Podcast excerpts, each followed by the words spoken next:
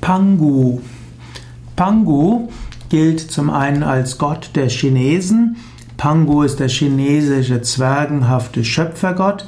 Pangu gilt als auch die Verkörperung des Universums. Pangu gilt aber auch als das erste Lebewesen auf der Erde. Ähnlich wie Manu oder auch Adam in der indischen wie auch in der jüdischen Mythologie.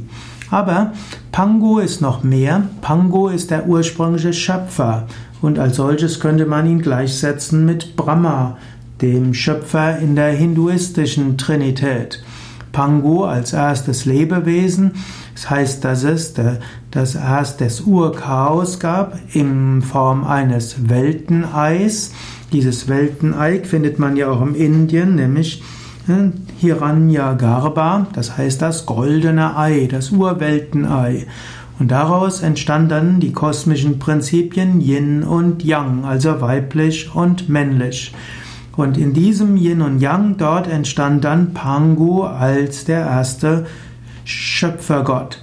Pangu ist dann auch die Weltachse von Himmel und Erde.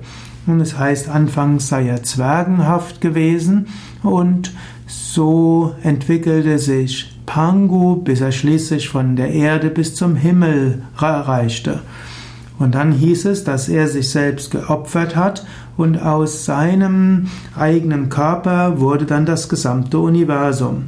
Und so wurde sein Odem, sein Atem zum Wind, seine Stimme wurde zum Donner, das linke Auge wurde zur Sonne, das rechte bildete den Mond, und aus seinem Leib bildeten sich die vier Pole und die fünf Hauptgebirge. Aus seinem Blut kamen dann die Flüsse, die Zähne und die, die Flüsse, und aus seinen Zähnen und Knochen kamen dann die Metalle. Sein Haar sind die Pflanzen, sein Speichel der Regen, und alles an ihm haftende Ungeziefer wurde dann die Menschheit. Und aus Samen und Knochenmark wurden Perlen und Mythen. Man findet also in Pangu auch wieder einen ähnlichen Mythos wie im Purusha Suktam aus dem Rigveda. Dort heißt es auch, dass es das, den Ur weil letztlich das Urgeschöpf gab, nämlich Purusha, und dieses Urgeschöpf hat sich selbst geopfert und aus seinen Teilen entstand dann diese Welt. Also der Mythos um Pangu als das Urprinzip, das sich selbst geopfert hat, ist identisch oder sehr ähnlich mit dem Purusha-Mythos im Purusha-Suktam im Rigveda. So kann man Pangu gleichsetzen mit dem ersten Menschen, man kann ihn gleichsetzen mit Brahma, man kann ihn aber auch gleichsetzen mit dem Purusha des Purusha Suktams.